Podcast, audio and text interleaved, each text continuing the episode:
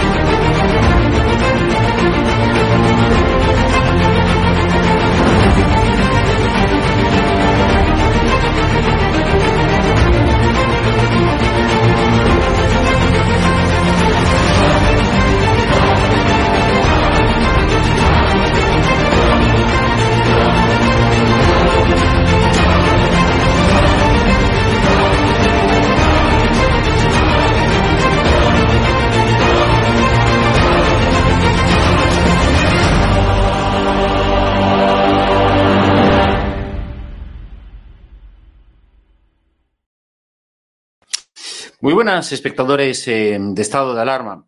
En las últimas eh, semanas hemos estado hablando de un libro que acapara la atención, bueno, pues de muchísima gente a lo largo de las últimas eh, semanas y prácticamente del último mes.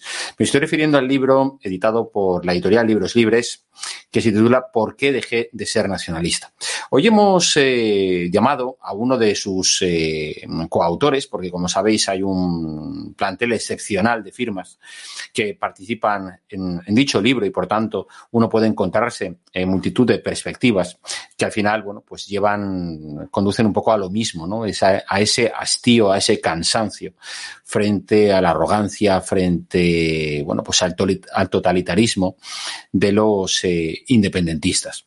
Lo cierto es que mmm, hoy hemos eh, llamado pues, a uno de esos eh, escritores eh, que al mismo tiempo, bueno, pues es columnista, es filósofo y que, bueno, pues eh, quien tiene la suerte de leerlo, pues la verdad que disfruta mucho de, con, de sus escritos.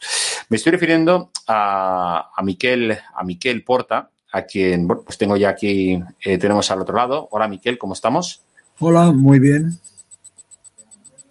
Estupendo. Oye, Miquel, eh, ahora hablaremos un poco de un tema de actualidad que, que, bueno, pues que interesa bastante, ¿no? Y que está trayendo la atención de los medios en los últimos, en las última, en la última semana fundamentalmente, que es ese regreso de Xavier Trías, ¿no? Para, para intentar volver a la alcaldía de Barcelona. Pero me gustaría, eh, haciendo alusión al libro este de por qué deje de ser nacionalista, que nos contaras brevemente ¿Cuál fue en ese sentido tu trayectoria? ¿Cuál fue, digamos, el momento en el que, bueno, pues como San Pablo caíste del caballo eh, y, y, abriste los ojos de la, de la realidad que había a tu alrededor? A ver, bueno, me caí del caballo porque previamente me subí al caballo, ¿no? Y entonces hubo dos, dos circunstancias, dos elementos, dos parámetros que me hicieron caer del caballo, o sea, olvidarme definitivamente, digamos, del nacionalismo. ¿Por qué dejé de ser nacionalista? El primero es que yo tenía, he tenido siempre en la, en la, en la memoria un letrero, una pintada, ¿no? Que había eh, en una pared enfrente de la casa de mis padres, que yo cuando tenía cinco o seis años, al salir de casa previamente, es que me, me veía casi obligado a leer esa pintada que ponía fuera charnegos. Un charnego eh, en Cataluña es, un murciano y un murciano en Cataluña para el nacionalismo catalán no es solo una persona que haya nacido en Murcia, sino es una que ha nacido en Murcia, en Andalucía, en Extremadura, en cualquier lugar de España. O sea, es un emigrante o inmigrante que va del resto de España a Cataluña. Y entonces, bueno, fuera charnegos es una una pintada, una, una idea, una consigna, un eslogan que es supremacista, que a mí me que ahora con el tiempo me, dio, me, me, fui dando paulatinamente cuenta de la indecencia que representaba eso, era la exclusión de, de, del otro. Entonces, eh, este, el fuera charnego, el fuera charneguismo que se respiraba, la lectura de algunos textos del nacionalismo catalán realmente que eran xenófobos y a veces mmm, rayaban la...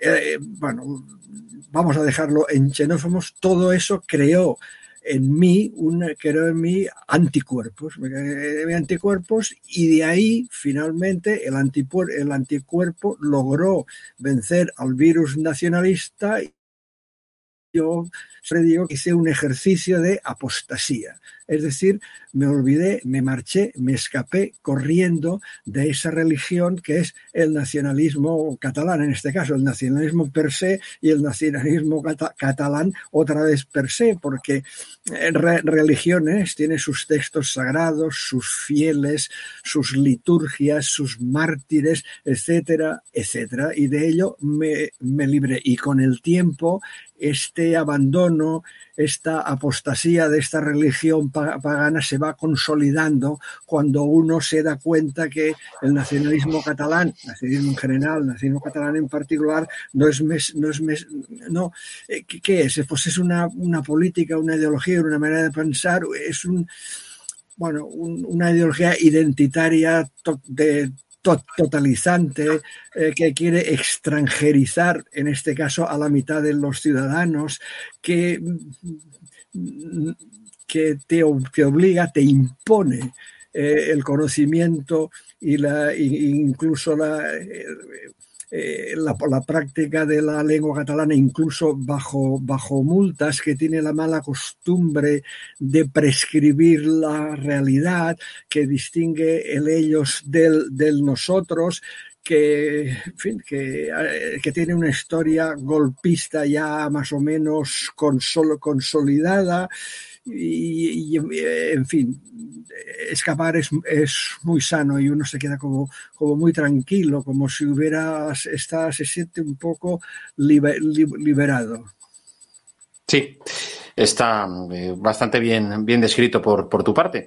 Oye, Miquel, vamos a hablar de un tema eh, de actualidad, eh, bueno, pues de la actualidad política catalana y fundamentalmente que atañe a Barcelona, porque hace mm, cosa de una semana, el exalcalde, el predecesor de Ada Colau en la alcaldía de Barcelona, eh, Xavier Trías anunció bueno, pues, eh, su regreso para, mm, a la política, a la política activa, para volver a ser o intentar volver a ser alcalde de, la ciudad.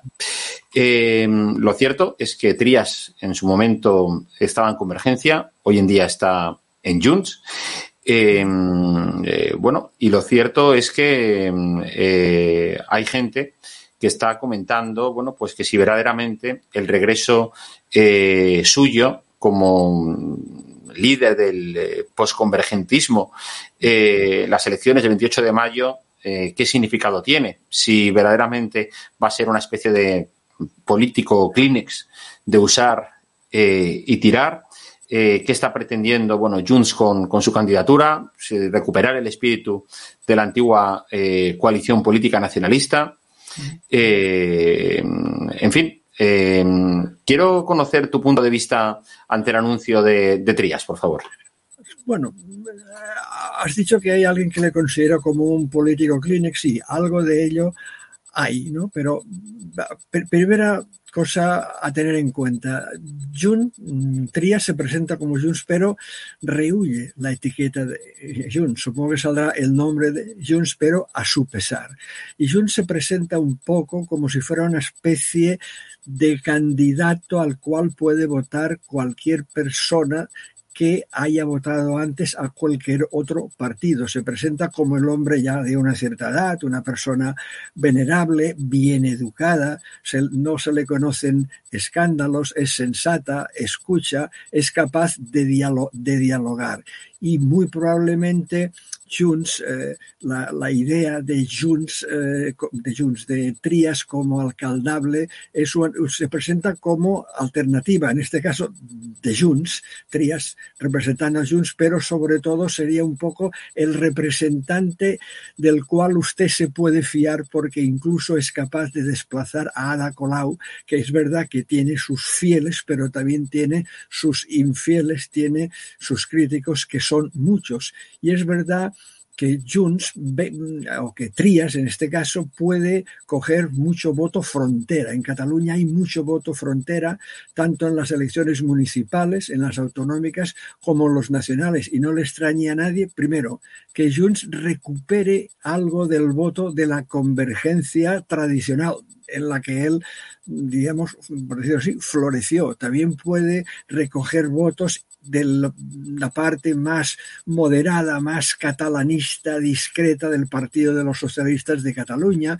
También puede recoger votos de, de determinados votantes de Esquerra Republicana Cataluña que no acaban de ver con, con buenos ojos la figura de Junqueras y su, y su cohorte, incluso también de votantes del Partido Popular, porque la, en Cataluña he dicho antes que es frontera.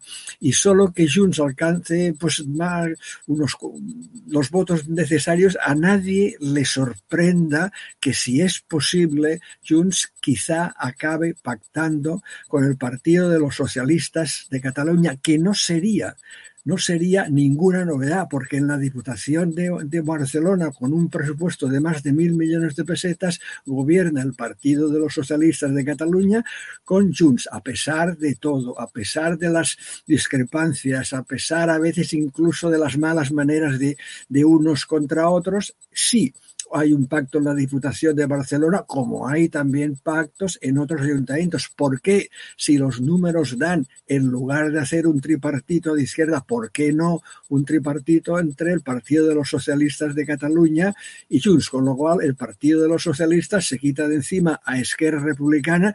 Entre paréntesis, esto puede traer problemas porque de una u otra manera puede alcanzar el pacto entre Pedro Sánchez y, Oriol Junqueras y sobre todo puede también quitarse de encima a Ada Colau, que es una aspiración de muchos votantes catalanes. Junts, por tanto, que es la imagen de la persona venerable, bueno, Junts representado por la por Trías, que es la persona venerable, podría tener un, yo no sé si un muy buen resultado, pero quizás sí, quizás sí, insisto, un resultado para hacer una, un, un, gobierno municipal, tener un cartapacio municipal capaz de empezar una nueva etapa. Y, y cosa que no destaque, que no desca y otra cosa que no descartaría es que yo no sé si Trías duraría los cuatro años. Quizá podría dejar paso a alguien más y en este sentido sería interesante de saber quién será el número dos de la lista y eh, de qué corriente de convergencia, eh, a qué corriente de convergencia podría asimilarse esta persona. Desde luego, lo que me estás comentando, eh, Miquel, es, es, muy interesante, porque, eh, vamos a ver, mm, ¿quieres decir tú que el Partido Socialista, quizá eh, solamente para no poner todos los huevos en la misma cesta de Esquerra Republicana, estaría buscando acuerdos puntuales con Junts a nivel Cataluña y a nivel España con Esquerra? Sí, sí, podría ser, por ejemplo, ahora mismo en, Cataluña pasan cosas muy, ah, digamos así, como muy particulares, ¿no? Ahora, por ejemplo, en Cataluña, Generalitat de Cataluña se está discutiendo, se está intentando pactar los presupuestos y no cabe descartar nada. Hasta ahora, en principio, uno si lee la información, habla con gente, dice, uno, Esquerra y el Partido de los Socialistas de Cataluña está muy distanciado. No es verdad, porque a veces parecen que están distanciados, pero resulta que no, que no, que no están tan distanciados y muy probablemente se esté ya eh, articulando algún tipo de pacto pero también es verdad que al Partido de los Socialistas de Cataluña, bueno, el pacto le va bien, entre otras cosas, porque si pacta con Esquerra de, de Cataluña, se come un poco el espacio, digamos, del centro, centro-izquierda que puede tener los comunes, porque si solo los comunes pactan con Esquerra, al PSC se le puede, mucha ciudadanía puede eh, ubicarlo en, más a la izquierda que no, les, que no los comunes, que al Partido de los Socialistas no le interesa. Pero claro, pero es que aquí también hay un problema. Al PSD tampoco le interesa aproximarse mucho, mucho, mucho a Esquerra Republicana, a pesar de los pactos de Esquerra con Pedro Sánchez porque vienen las elecciones o vendrán las elecciones generales y las autonómicas y el PSC también tiene que descartarse, de, bueno, descartarse, separarse un poco de Esquerra Republicana de Cataluña porque no quiere que le, confen, que le confundan con Esquerra Republicana de Cataluña porque el voto frontera vuelve a estar ahí y hay mucha frontera entre el Partido de los Socialistas de Cataluña y Esquerra y no solo hay mucho voto frontera, sino, si quieren le ponen comillas, hay muchos tránsfugas. Ernest Maragall era miembro del Partido de los Socialistas de, de, de Cataluña y hay una, y hubo hace dos, tres o cuatro años una importante escisión de, de, facto en la cual muchos de los militantes del, de los socialistas fueron a Esquerra. El militante o el consejero de Interior, Elena, estaba con los socialistas y así hay unos cuantos. Es decir, es muy, es muy, es muy, es muy, es muy compleja. Hay muchos intereses en un sentido y en otro, intereses que a veces son contradictorios, pero finalmente se podría llegar a un pacto de conveniencia que, bueno, como suele habituar en, en Cataluña eh, en la Generalitat como máximo de dos años. En los ayuntamientos no, porque la ley te obliga a, elecciones cada cuatro, pero bueno, hay, mucha, hay mucho tacticismo eh, a la orden del día. Llama mucho, mucho la atención porque efectivamente en las próximas elecciones municipales en Barcelona, ¿qué, por ejemplo, papel crees que tiene gente como Eva Parera de Valencia o incluso eh, Vox o el propio Partido Popular? A ver, empezando, Eva Parera yo creo que puede tener espacio. Quiero decir que Ciudadanos se está diluyendo. Eva Pareras Eva Parera pues transmite un discurso, vamos a decir así, pues bueno, liberal, centro, centro liberal, un discurso abierto, fuera de lo, de lo que son, lo, digamos, los partidos clásicos y alguien tiene que heredar también el voto de ciudadanos. El voto de ciudadanos lo puede heredar insisto, con el voto frontera cualquiera. Yo no sé si alguien puede incluso mm, ir al, al, PSC, a los socialistas, alguien puede ir al PP, que tampoco, entre paréntesis, el PP no sabemos qué está haciendo. Parece ser que está preparando como una suerte de plataforma de ciudadana con, con algún miembro destacado del Partido Popular, no sé si del Partido Popular de Cataluña y que vive en Cataluña o está en Bruselas y en Estrasburgo, pero con, con gente independiente que también se empieza a recuperar, también quiere, bueno, sí, sí, recuperar y conseguir votos de ciudadanos, pero es que Valencia también puede conseguirlo y es una, una formación nueva y una formación nueva que tiene buena cara en sentido de buena presentación, de buen, de buen programa, de ya está bien con los, con los que han mandado hasta ahora, déjennos, a, déjennos ustedes que nosotros o nosotras, porque es una candidata, digan lo que, lo que pueden hacer y cuidado que en el ayuntamiento de, de Badalona, de Barcelona, uno, dos o tres concejales puede decidir uno u otro gobierno puede ser o puede jugar el papel de partido bisagra, que es que, y el partido bisagra a veces se cotiza alto, quiere decir que se pueden conseguir determinadas cosas gracias a la bisagra. Eh, está bastante, bastante claro. Y, y, a nivel, y a nivel España, ¿tú crees que esa hoja de ruta de, de Esquerra Republicana, de, bueno, pues de que se celebre una consulta, eh, ¿hasta qué punto la ves factible? A ver, yo, el, proceso ha implosionado. Yo soy de los que he dicho y he escrito desde el año 2012, que es un poco la, la salida inicial del proceso, aunque algunos eh, buscan el inicio en 2010 con, el, con la sentencia del, tribu, del, Tribunal Constitucional. Yo creo que empezó en 2012. Yo creo que el proceso empezó ya en, frase, en fase de implosión por falta de apoyo legal, internacional, político, social, económico, etcétera, y que, y que ha tardado 10 años en, implosionar del todo. Las fases de las transiciones de fases son, son complicadas, parafraseando a la física, porque ya implos, ha implosionado. Pero yo soy, además, de, los que piensan que el problema catalán, o como llaman el problema catalán, que de hecho es el problema entre los catalanes, o una parte de catalanes y otra parte de, catalanes, continuará. Costará, costará mucho de que se cierren las, las heridas y cuando dicho y cuando digo mucho lo siento ser tan pesimista hablo de décadas décadas y generaciones no es una cuestión de dos tres cuatro o cinco años pero añado que el nacionalismo catalán el independentismo catalán cuando pueda o cuando se vea con fuerzas lo volverá a hacer. Y la política de Pedro Sánchez es una invitación a volverlo a hacer. O sea que tú, mm, pero no, sé cuándo, ¿eh? Yo no sé si decir si un año, dos años, cinco o diez, pero si puede, lo volverá. Y, para, y no es nada de extraño porque lleva 100 años intentándolo. ¿Por qué no lo va a intentar durante 150 años? Claro. Oye, y cuando escuchas a Pedro Sánchez decir que él eh, está resolviendo lo que ellos llaman el conflicto catalán, que efectivamente, como tú has dicho, no es un conflicto catalán. Hay un problema provocado además por un, una minoría de catalanes, lo que pasa que son muy ruidosos. Eh, esto, cuando dice que él ha pacificado eso, que te digo yo, esa pantomima del conflicto catalán, ¿tú qué dices?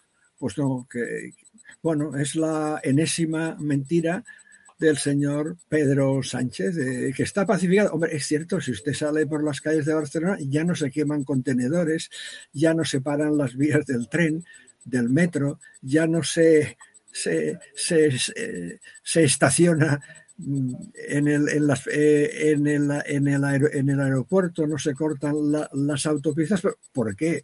Bueno, primero, alguien, yo, se puede decir, el 155, de acuerdo. 155, que es de, del 2017.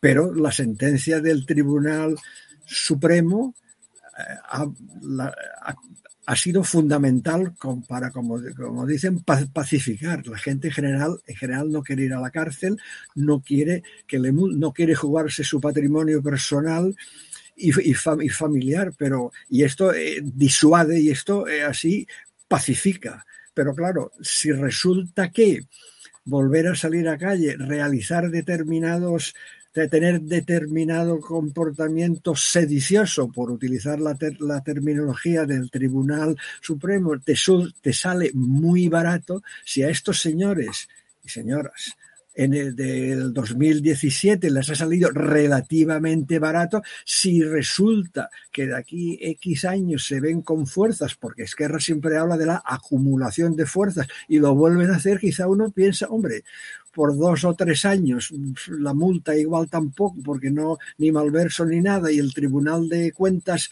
me la, me la, me la perdona, y el, y el Instituto de Finanzas de la Generalidad de Cataluña me da un préstamo prácticamente gratis para pagar la multa, ¿por qué no lo voy a aprobar? Y más, y aquí eh, interviene la ideología en un nacionalismo que eh, se siente el pueblo que cree que Cataluña es el pueblo elegido y que cree que hay que tirar o seguir adelante con un proyecto de ingeniería social deliberada, que esto es lo que ha hecho el nacionalismo catalán y lo que intentaría otra vez. Si sale relativamente gratis, ¿por qué no hacerlo? La patria me espera, la libertad me espera. Claro, pero no, pero además yo lo que...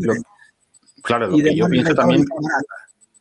Miquel, o sea, Pedro Sánchez no ha solucionado nada. Lo único que ha hecho precisamente es eh, darle la razón en todo y rendirle pleitesía a los independentistas. Exactamente. esto al final. Hablando, lo que ha hecho es un paréntesis. No, pero vamos a ver, esto es como yo, el, la comparación, perdona, eh, yo la comparación la hago pues con, con, el niño malcriado y sus padres que le dan todo lo que pide.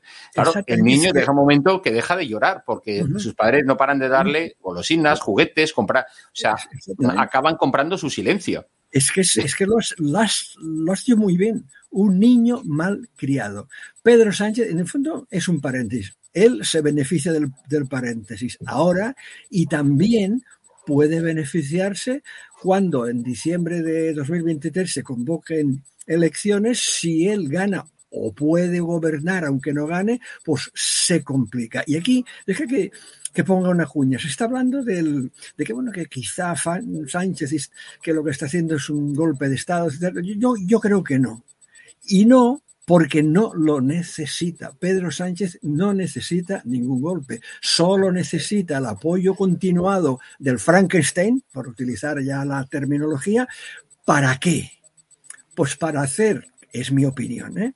para mm, iniciar o continuar, cuidado, continuar un proceso neoconstituyente o deconstituyente que nos lleve, pongamos por caso, a una república plurinacional. Por tanto, es que si no... Como, como Bolivia, vamos.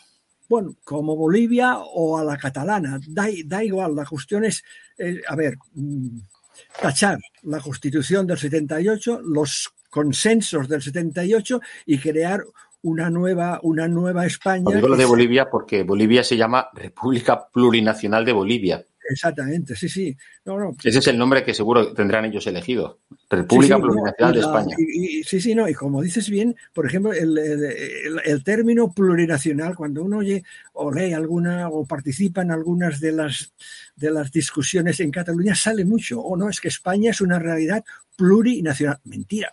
España no es una realidad plurinacional. Léase usted la Constitución. Y este tipo, y esto del lenguaje para el nacionalismo catalán es muy fundamental. Por ejemplo, es muy fundamental. Por ejemplo, cuando el, Parlamento de Cataluña toma determinadas decisiones eh, que son francamente ilegales, y no, es que el Parlamento catalán es soberano. Mentira. El, el Parlamento no es soberano. La soberanía está en el, bueno, está en el conjunto del pueblo español y está en el, en el, Congreso y en el Senado, está en las Cortes españolas. El lenguaje es muy importante. Derecho a decidir es otro invento del nacionalismo catalán. El derecho a decidir como tal no existe en el derecho internacional, en ningún tratado, en ningún acuerdo, en ningún documento. Es un invento de ellos. Sí que existe el derecho de autodeterminación, pero Cataluña no es sujeto. Cataluña siempre dice, el nacionalismo catalán, somos el, nos ampara el derecho de autodeterminación. Falso. Si se, si se leyeran las cuatro, los, los cuatro documentos en que la ONU habla del derecho de, autodeterminación, la self-determination, en ninguno de los cuales, si usted se, se, lo lee tranquilamente, sin ningún sectarismo, verá que Cataluña no es sujeto de la autodeterminación, pero es, es bueno, eh, no hacen caso, por no hablar del expolio fiscal. Bueno, de eso del expolio fiscal ya no hablan tanto porque gracias al Estado eh, la pandemia se ha superado más o menos bien en Cataluña, gracias a la ayuda del Estado, la, fuga de, de, de 6.000 empresas, etcétera, etcétera, el paro, etcétera, etcétera, que ha sido subvencionado y sigue subvencionado por el Estado. No olvidemos que Cataluña, ni más ni menos, el déficit de la, de la Generalitat es de 82.000 millones de pesetas, una brutalidad, recibiendo como recibe la Generalitat de Cataluña prácticamente la mitad y me parece un poco más, un poco más, creo, no tengo los números aquí a mi alcance, de la, de, las subvenciones que el Estado da a la Generalitat y encima se queja. Así es. Bueno, pues eh, Miquel, muchísimas gracias por acompañarnos aquí en Estado de Alarma en el día de hoy y enhorabuena por tu participación en el libro ¿Por qué dejé de ser eh, nacionalista? Muchas gracias a vosotros. Y feliz Navidad. Feliz Navidad. Bueno, pues eh, la interesante opinión sobre la realidad política en Cataluña de Miquel eh, Porta, eh, columnista y escritor. Muchísimas gracias a todos por acompañarnos, por vuestros comentarios y, y, bueno, y opiniones vertidas aquí a lo largo del programa. Sigue ahora la programación aquí en estado de alarma. Que seáis muy felices a pesar del gobierno. Hasta luego.